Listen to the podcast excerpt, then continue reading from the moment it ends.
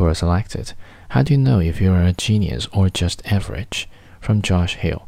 For the most part, if you are an adult or older teen, you don't know. You aren't. The difference between what you and others can do is just too obvious.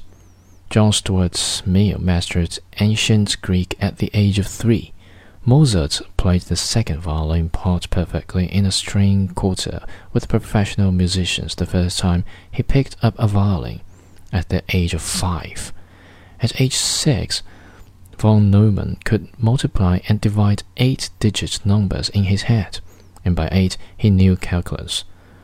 These are extreme examples, but at some point, often in early childhood, the genius knows he's way ahead of everybody else, and typically so do those around him. Though there have been exceptions, both Einstein and Edison were thought at first to be slow.